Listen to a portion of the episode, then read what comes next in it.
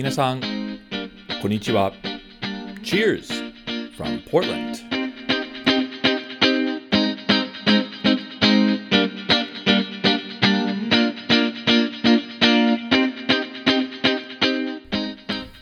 皆さん、こんにちは。どうも、お収集ブログのレッドです。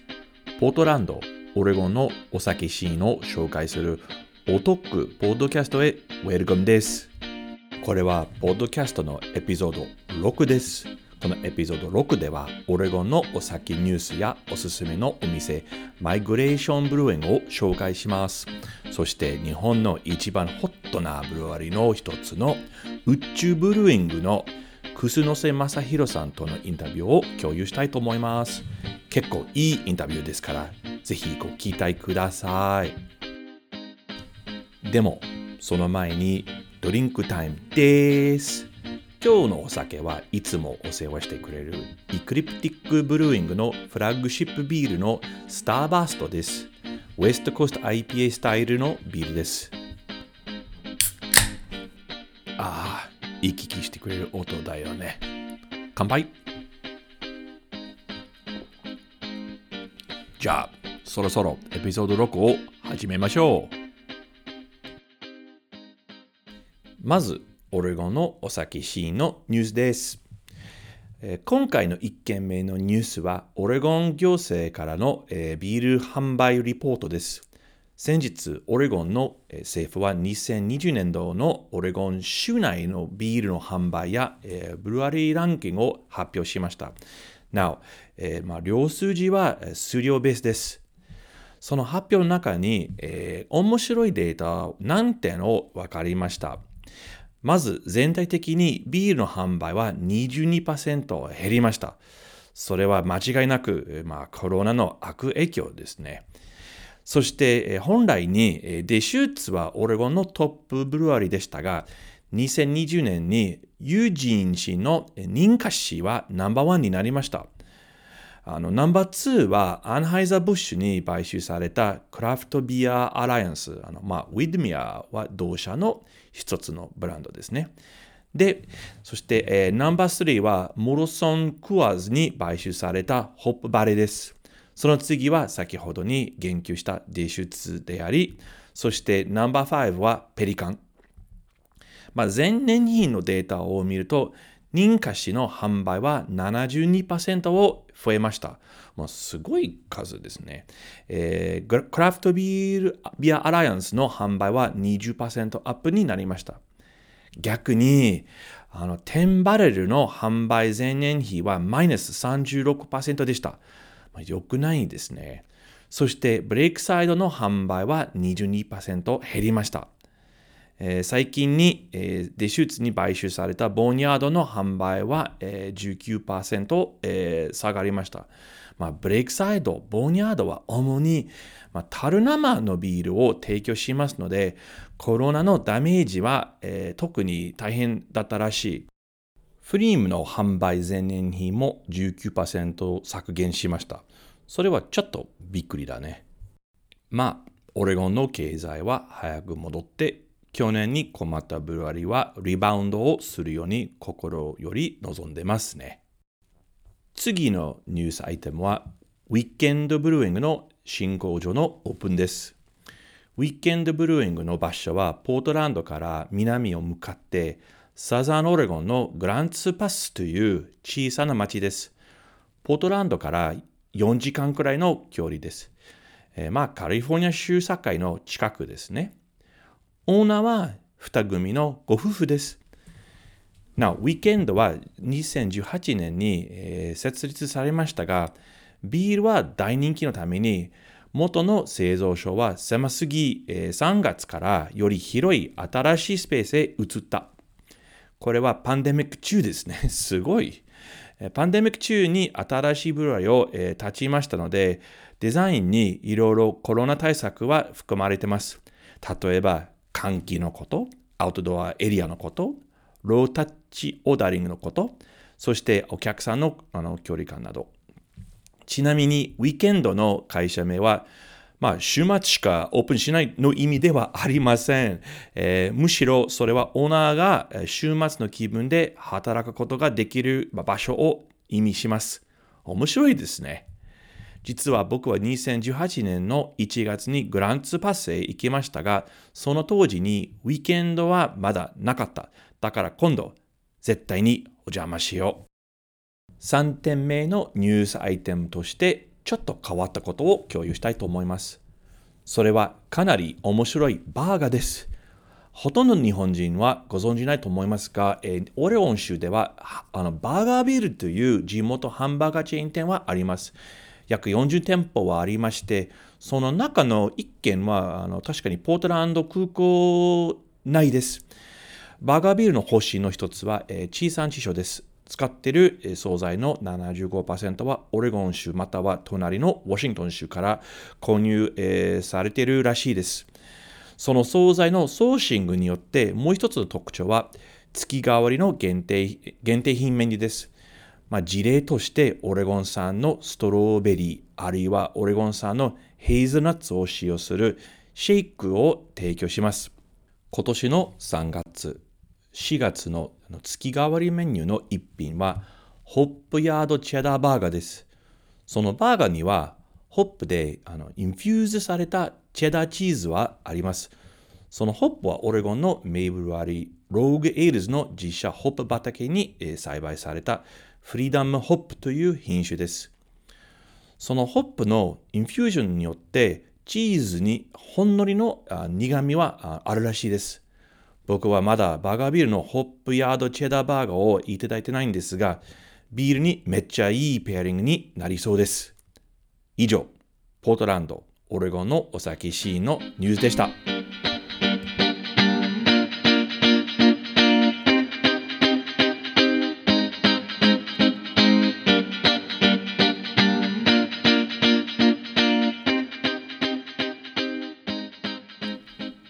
次のセグメントはオレゴン、ポートランドの飲み屋の紹介コーナーです。今までと同じくあのコロナ対策上手のお店を紹介したいと思います。やっぱりあのワクチンは広く投与されるまでコロナ対策に今気になりますね。今回に、えー、紹介したいのはマイグレーションブルーイングの新しい taproom です。その場所はノースポートランドの人気のある繁華街のノースウィリアムズストリートです。もっと詳しく説明しますと、えー、もっと、えー、ホープワークスのバイクバーです。ホープワークスの時、お店のインテリアスペースに、まあ、少しあの閉鎖感はあり、えーまあ、コロナに不適切でした。当時、バックパティオはありましたが、テーブルの間の距離感のために、ソーシャルディスタンシングはやりにくかった。ただし、マイグレーションはそのスペースに入居した際、インテリア、エクステリアを完全にリデザインをしました。インテリアで、まあ、バリアっぽくになった低い壁を、取り出した結果、換気は良くなってテーブルの間に十分距離感のあるスペースになりました。そしてパティオスペースにもテーブルの間の距離感は広くなりましてテーブルの間に歩くのはより楽になりました。ポートランドの3月はまだ寒く雨はよく降りますのでテントルーフも張ってあって、えー、焚き火機やプロパンヒーターはあちこちに置いてあります。なお、えー、マイグレーションは他の醸造所ほど奥のビールスタイルをや、えーまあ、限定ビールを作らず、ビールメニューは、まあ、そんなに幅広くないです。だが、フラッグシップの IPA やヘイジ IPA は高品質であり、えー、何杯を飲んでも美味しいです。僕はこの間にお邪魔しまして、IPA の6パックを持って帰りました。その味に関してもう飽きませんね。以上、飲み屋紹介コーナーでした。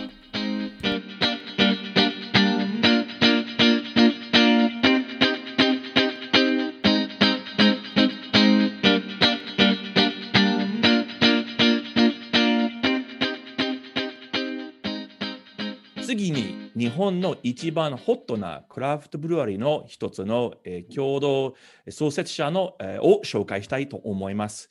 楠瀬正弘さんは2017年に山梨県の宇宙ブルーインを立ち上がり、その以来に、えーまあ、IPA セントリックのビールをどんどん仕込んで、えー販売してます。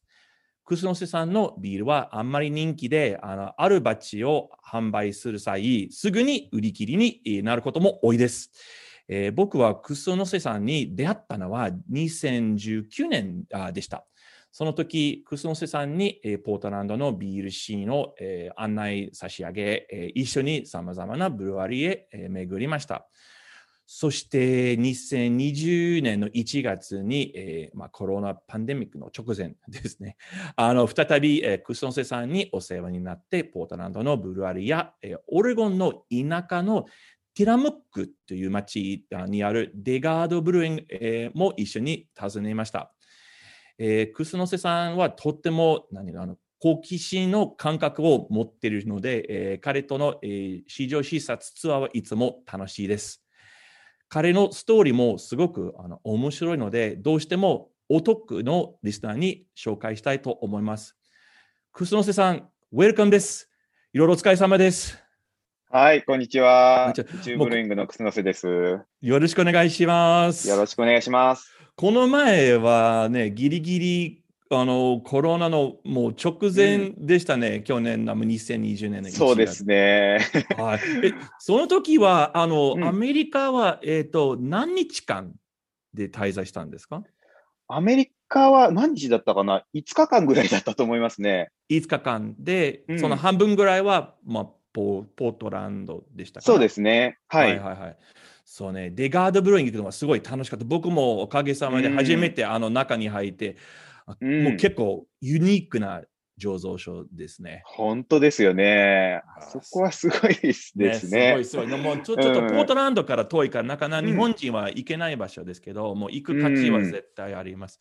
うんねうあの、クスノセさん、あの、今日、まあ、あの、う宇宙ブルーイングの紹介の前にですね、まず、なんかはい、自己紹介をお願いできますでしょうか？はい。えーっと、そうですね。宇宙ブルーイングという名前でクラフトビールを出しているメーカーの共同創設者で、えっと、あと、醸造責任者もやってます。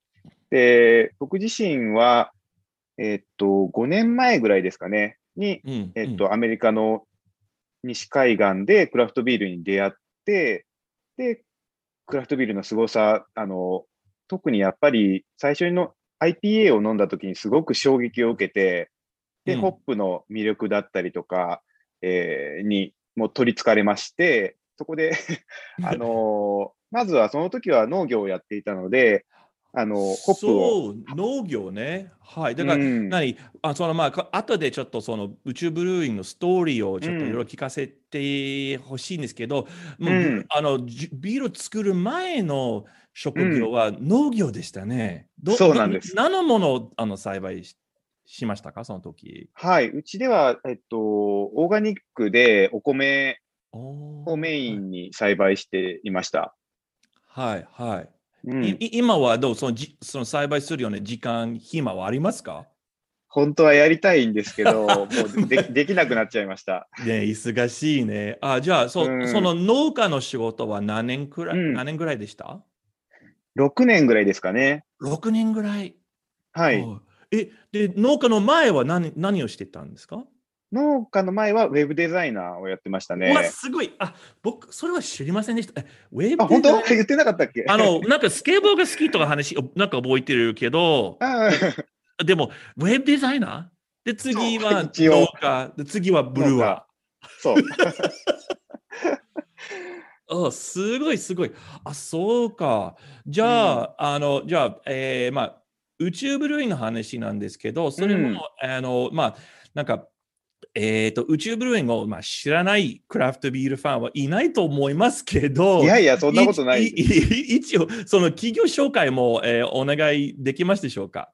まずその、はいまずは宇宙のね、まあ、まあ、ビジョンはど、ど、何ですかなん今でも、何ですかそうですね。えっと、うちのビールでは基本的に、まあ、僕が初めて IPA を飲んだ時に感じた、その、なんだろう、衝撃とか、その、の、しょうん本当衝撃ですね。そこで感じたものを、もともと農業で表現してたその宇宙っていうものの中に当てはめて、まあ、宇宙を、えービールで表現するっていうことをやっていくっていうところですかね。はいはいはいはい。で、その IPA のような衝撃的な、まあ、もの、まあうんビールを注ぐ。うんでもあの、楠瀬さんは、あいその、あいまた、あの後でちょっとその西海岸の話をもう、うんうんえーしたいんですけど、えーびその西海岸行く前に、あの、うんやっぱクラフトビールをの飲んでましたか、個人的に。飲んだことないです。そうか、そうか。はい。で、そう。で、あの、まあ、その、まあ、まあ、あの、その、オリジンストーリー、後でいろいろ説明していただきたいんですけど、うんまあ今、ビジョンは、まず衝撃的なビールを作作ることで、で場所は、あのね、山梨県ですね。うんそうですね。山はい梨県の北北杜市っていう、えっと、八ヶ岳っていう山の近くですね。はいはいはい。で、あの、その会社の、あの、うん創設時に、あの、あれは、まあ、なんう、銀行からローンをうん受けるではなくですね、あの、あクラウドファンディングでしでしたね。そうですね。まあ、あの、ローンももちろん、あの、受けたんですけど、はい。まあ、あの並行して、クラウドファンディングの方で資金も集めさせていただきました。おすごいね。あれで、そのクラウドファンディングはな、あれは10 10何17年でした？そうですね。2017年頃だったと思いますね。あはい、すごいですね。うんで、まあ、17年に、えースタートで、えーとそのその衝撃的なビールの話に戻りますけど、今までどのようなビールを、えー作ったことはありますか？あの、そのえっと、うん、宇宙ブリング始めてからですね。はいはい。えっと、98%は IPA ですかね。いいね。え、そうか。きあで、うんまあ、そのしあの IPA と、まあ、のなんかそのウエストコーストスタイルも、ヘイジも、両方ともですか？そうですね。主にうちで作っているのは、ヘイジ IPA って言われる、あの、IPA が多くて、で、どれぐらいかな？割合で言うと、8割がヘイジ IPA え？で、2割が八ウエストコースト IPA みたいな感じですかねあ。そ面白い、8割。え、それな、うんななんでと思う？なそのヘイジ、なんでそこまで人気あるんですか？あのウウエストコーストより。うーん人気があるというか、やっぱり僕がすごく好きっていうのがあありますね。それも大事ね。はい。はいはいはい。うん。だから個人的にさ味が好き。そうだね。あの、あんまり、なんていうかな、その、市場、マーケットの分析とかうん。っていうのはしてなくて、本当に好きなものとかを作っていくっていう。で、自分が最初に IPA にもらったそのエネルギーだったりとか、そういうものを自分なりにまた、あの、衝撃を受けてくれる人がいたら嬉しいなと思って作ってるって感じですね。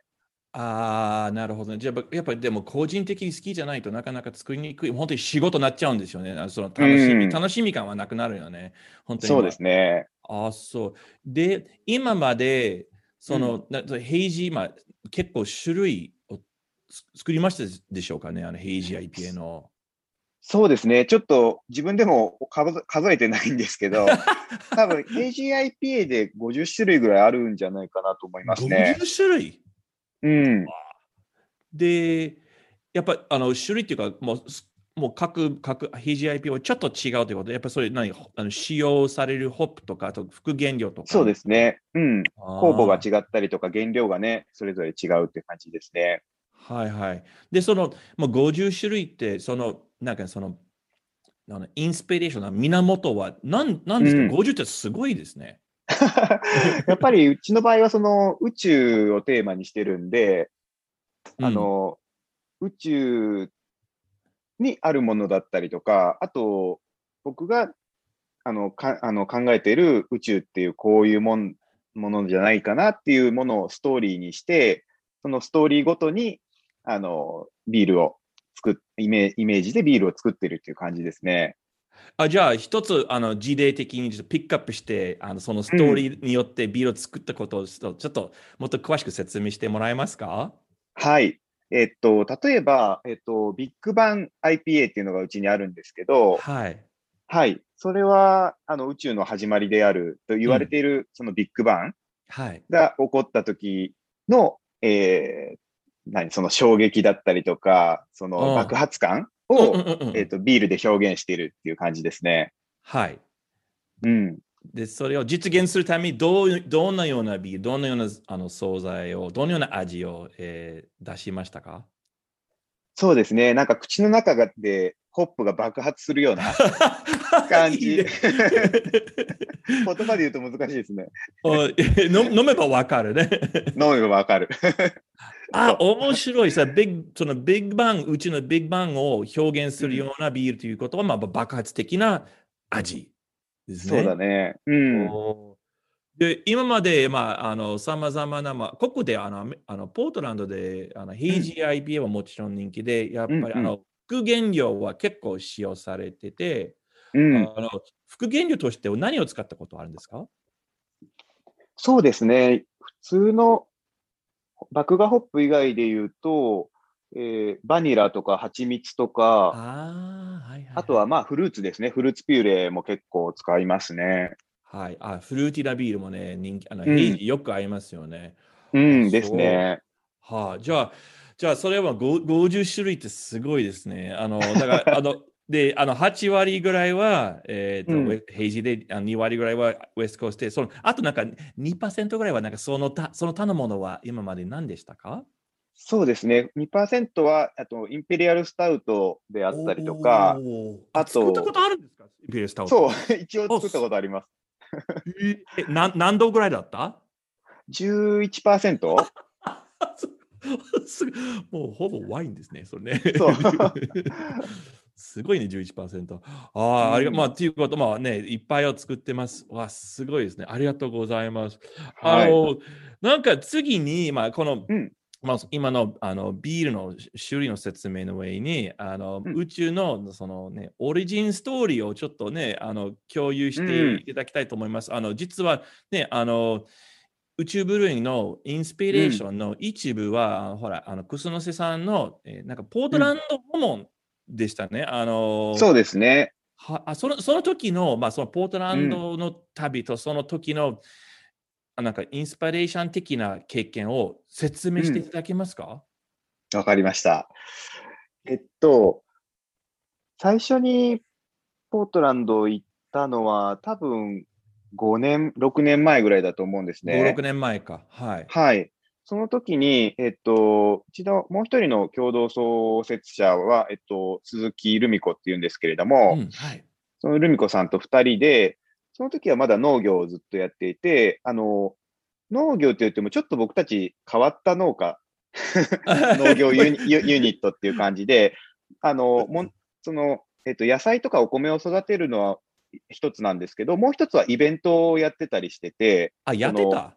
うん、あの、オーガニックな、その、食べ物とかをはあの販売してもらうようなマーケットだったりとか、そういうものを、えっと、オーガナイズしてたんですね。あ、そうですか。はい。うん。で、その、オーガニックな野菜をより、な何、かっこよくしたいっていうのがすごくあって、はい。で、そういうことを考えたときに、やっぱり西海岸、アメリカってまあどこ行ってもファーマーズマーケットすごくね、盛んだし、うんあとは野菜の見せ見せ方もすごくかっこいいですよえ？ね。、かっこいい？かっこいい。です。本当に？あ、僕、日本語全然、あ、そう、日本、あ、そう、あ初めて言われた。あ、そうか。そう、多分 慣れてるから感じないんだと思うんあ、ですけど。はいはい、はい。すごくかっこいいんですよ。はあ、で、そういうのを、まあ、ルミ子さん、ルミ子さんっていうのはデザインとか、あの、うんうんうんうんうちの本当にクリエイティブの責任者なんですね。はい。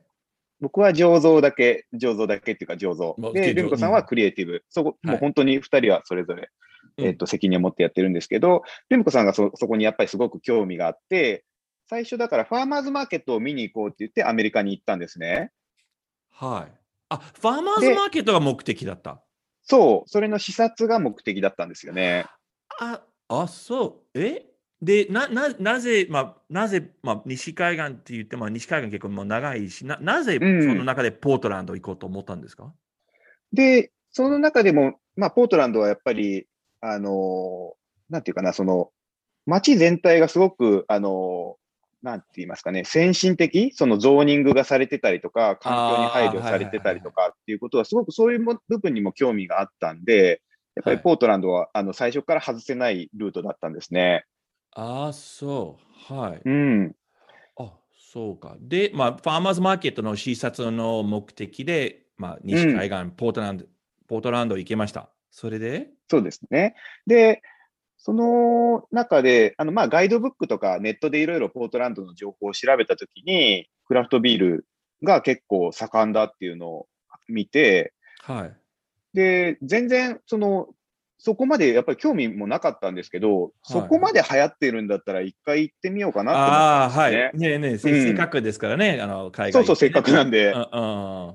そこで初めて、その、あの、ブリューパブ入った時に、もう衝撃的だったんですよね。その、タンクが、もうすごいでかいタンクがドーンって見えるわけじゃないですか。うん、はい。タンクがあって、そこでビール飲んでるのが、もうなんかすごくかっこいい。なんか日本、まあ別にね、あの、国によっていろいろ個性があるからあれなんですけうんあるあるど、日本、日本でお酒飲むところって言ったら、どっちかっていうと、その、まあ居酒屋、うんバうんうんうんうんななんとかみたいな、その、なんかあんまりそれを見て僕かっこいいと思ったことはなかったんですけど、はい。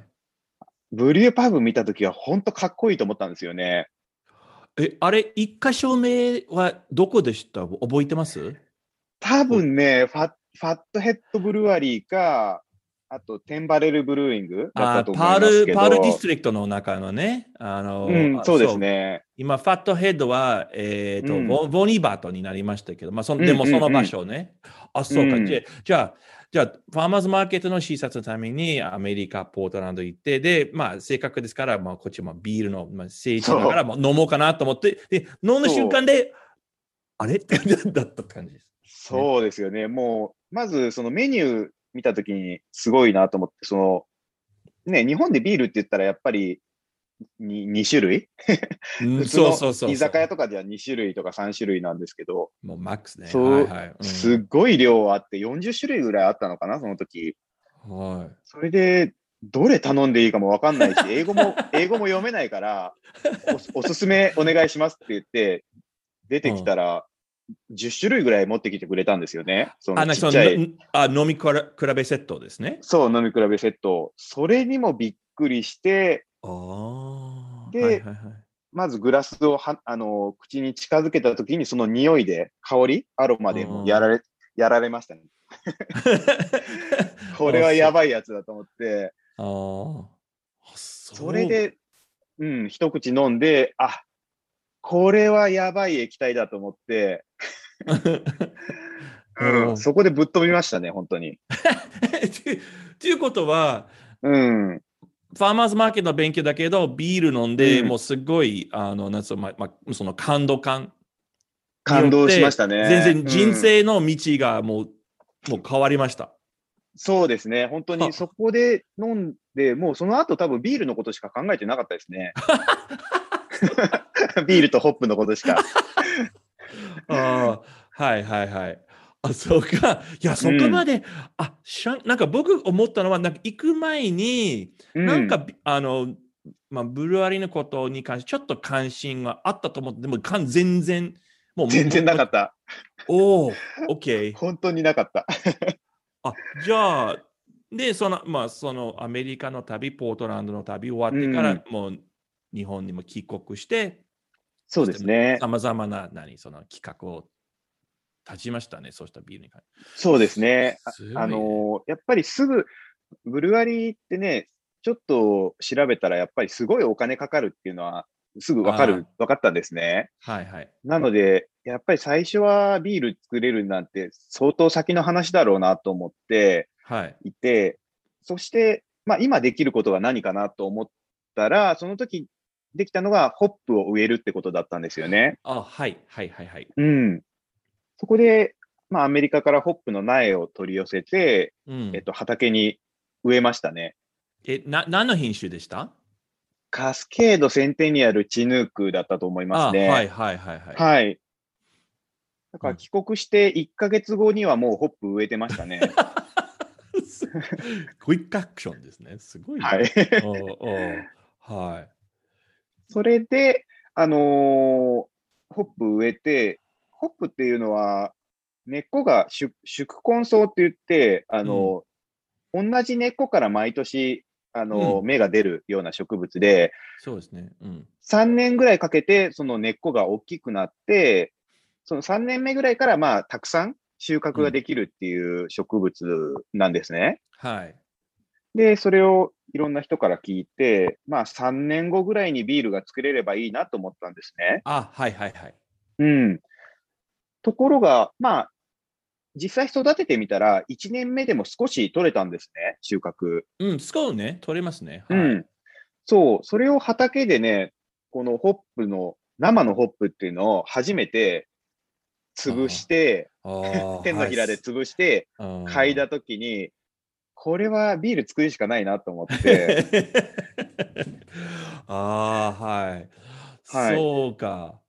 で、要するにホップをまた元農家で、えホップの栽培はその,、その中間的なステップでしたね、ビールを作る。そうですね。ああ、なるほどね。で、あの匂い、香りをして、あ、これもビールしもう作るしかない。もう作りたくて仕方なくなりましたね。そうか。うんでで、その、まあ、苗を得て、収穫してうん。の、どれぐらいの後で、あの、醸造所の、その、本当に仕込みのスタートは、あの、どれぐらいでしたか、その後に。そうですね。多分、ほその初めてのホップが取れて、1年間ぐらい、1年間ぐらいかな？あのー契約醸造っていうんですか？委託醸造？あはいはいはい。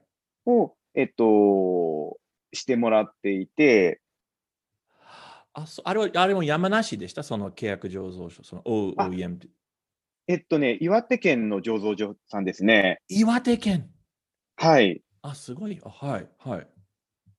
その時はまだ、あの、販路も全然なか、ないし、そんなにたくさん作ってもやっぱり絶対販売が難しいだろうなと思っていて。はい結はい構 OEM してくれるメーカーさんってすごくやっぱりロットが大きいですね、うん一般的に。はい。ですが、その岩手県のメーカーさんは、あの、すごくち、あの、小さい、少ない量から、まあ、作ってくれるっていうことを、あ、そうね。の、うん、見て、そこでもうお願いしに行ったっていう形ですね。あー OK。で、それその間に、まあ、自分のところを考えて、そうですね。ああ、はいはいはい。あ、そうか。まず OEM やった。あそうか。はい。うん。でも、すでもとにかくすごい、すごいペースで、でこれは本当にもう17年からのスタートで、もう20、もう4年しか 経ってない。そうですねすごい、遠昔かと感じしない、17年。すごく、すごくそう思います。でも4年だけだよ。本当ですね。あの、ちょっと、あもうちょっとまあ話変わるというか、あの宇宙はやっぱあの日本のね、さっき僕あのそのインタビューの頭に、ままあ、うん。出したように、もう一番ホットなクラフトビール醸造所の一つです、日本でね。で、あの、いや、ありがとうございます。いやいや、あのビール、なんかほら、あのビールのリリースの直後にそのビールはすぐ、うんあの売り切りになることとか、あれはね、ななぜ、あまあもうそれ変変な、ごめん、すごいもうはめっちゃ幅広い質問ですけど、そのうんうんその理由、そのキキーは何でしょうか？そこまですごいあのもう人気になったこと。何がポイントですか？ポイントはそうですね。まあ、うーん、そうですね。広いですけど、まあ、はいはい、すいません。はやっぱり、あのーそのルミ子さん、もう一人あのルミ子さんがやってくれてる、その SNS でのお客さんとのつながりだったりとか、うん。そのコミュニケーションであったりとかっていうのが一番大きいかなって僕は思ってますね。今まであの僕のよく言われたのは、まあ、これは、うん。あのまあ、日本人にも言われたことはあるし、あと、まあうん。こっちはポートランドに言われたのは、あと、うん。まあえーまあ、彼らはもちろんその SNS はあの分からないんですけど、あのポートランドのブローだけど、あのデザイン、瓶のデザインは、うんもう、あれはすっごい、もうなんていうの珍しいっていうか、目立つっていうか、あの、先端的で、ここの人のリアクションでしたね。多分日本は、うんまあ、パッケージ、パッケージングは大事ですね。あのラベルとか。そうですね。それも大事ですね。う特に僕たちね、全然今までビールと関わりがなかった業界にいたいたんで、うんまあそこは、あまり常識に縛られずに あの考えたのかもしれないですね。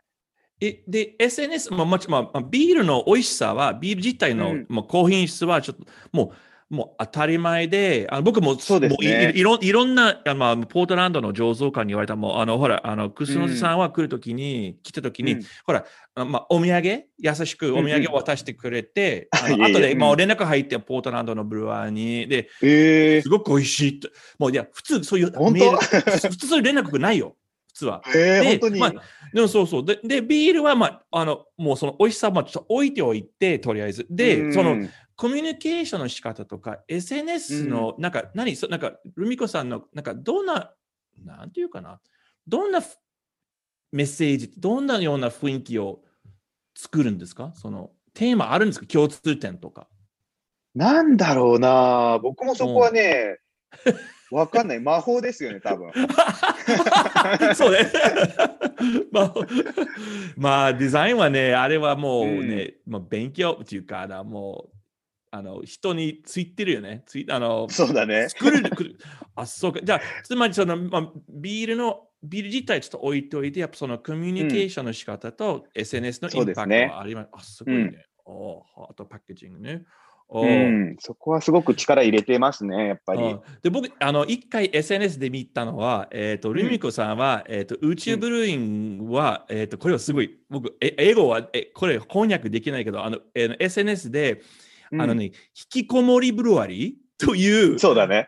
面白いフレーズを、えー宇宙のことを説明しました。あれ、あれはどういう意味ですか？英語はないから、その。そうだよ。ね。あのーそうだね、なんか、うーんと、まあ本当にその言葉のままなんですけど、はい。あの、僕たちは、実はその、商品を販売するために、はい。えっと、お客さんである個人のお客さんだったりとか、うんお店さん、酒屋さんであったりとか、はいえっと、えーバーであったりとかはい。っていうところに、実は一回も営業活動に行ったことがないんですね。すごい。あ して、したことない。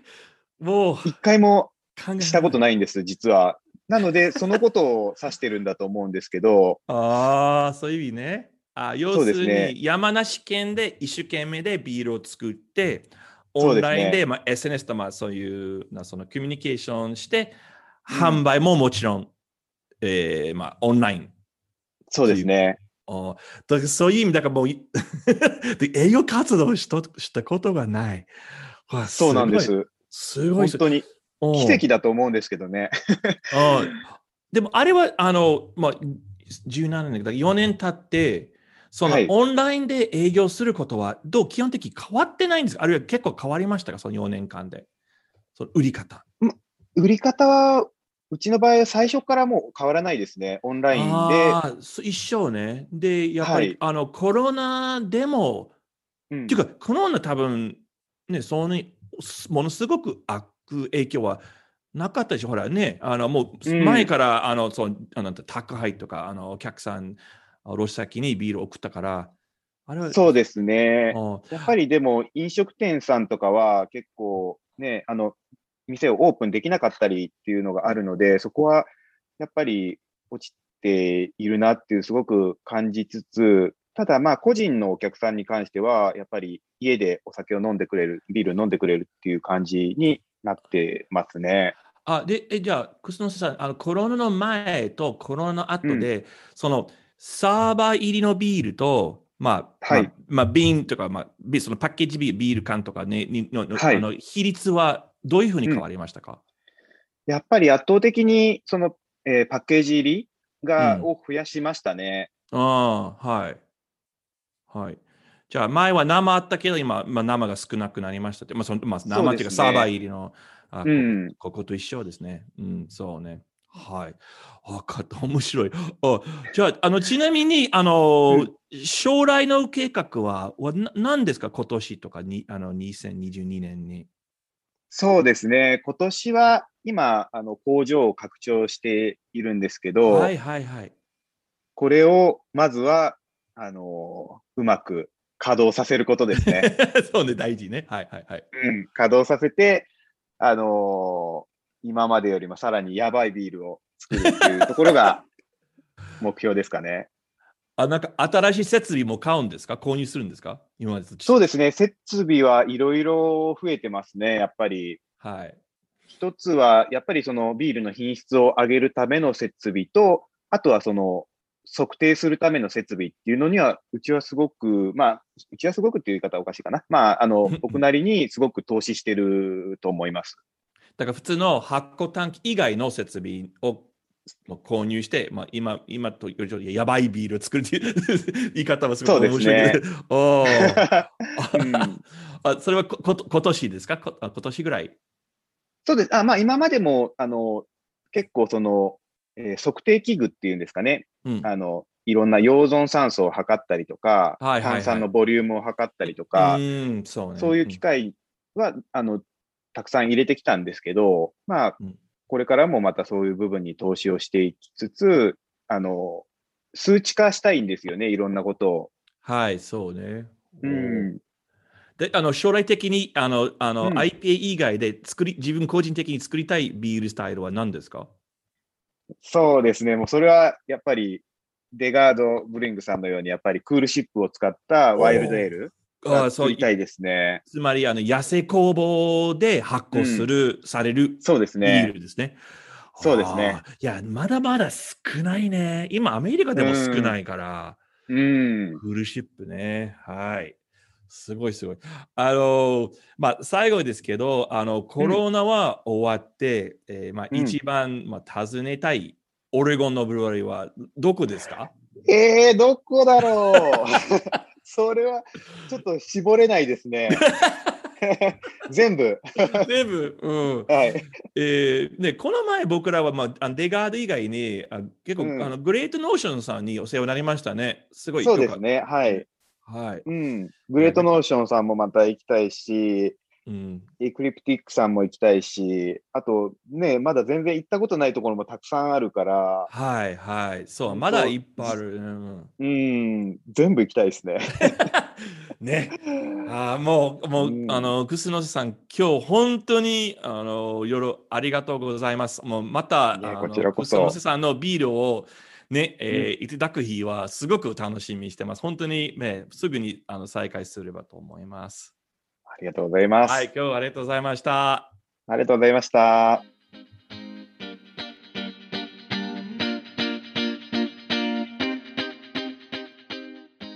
皆さん、どうでしたでしょうか？宇宙ブルーインのクスノセさんのインタビュー。クスノセさん、ありがとうございます。また宇宙のビールをいただきたいです。